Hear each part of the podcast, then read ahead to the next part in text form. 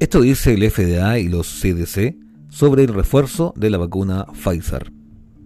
Mientras avanza la variante Delta en el mundo entero, Pfizer dijo el jueves que observó una disminución de la inmunidad de su vacuna contra el coronavirus y que está retomando los esfuerzos para desarrollar una dosis de refuerzo que programa a las personas con las distintas cepas.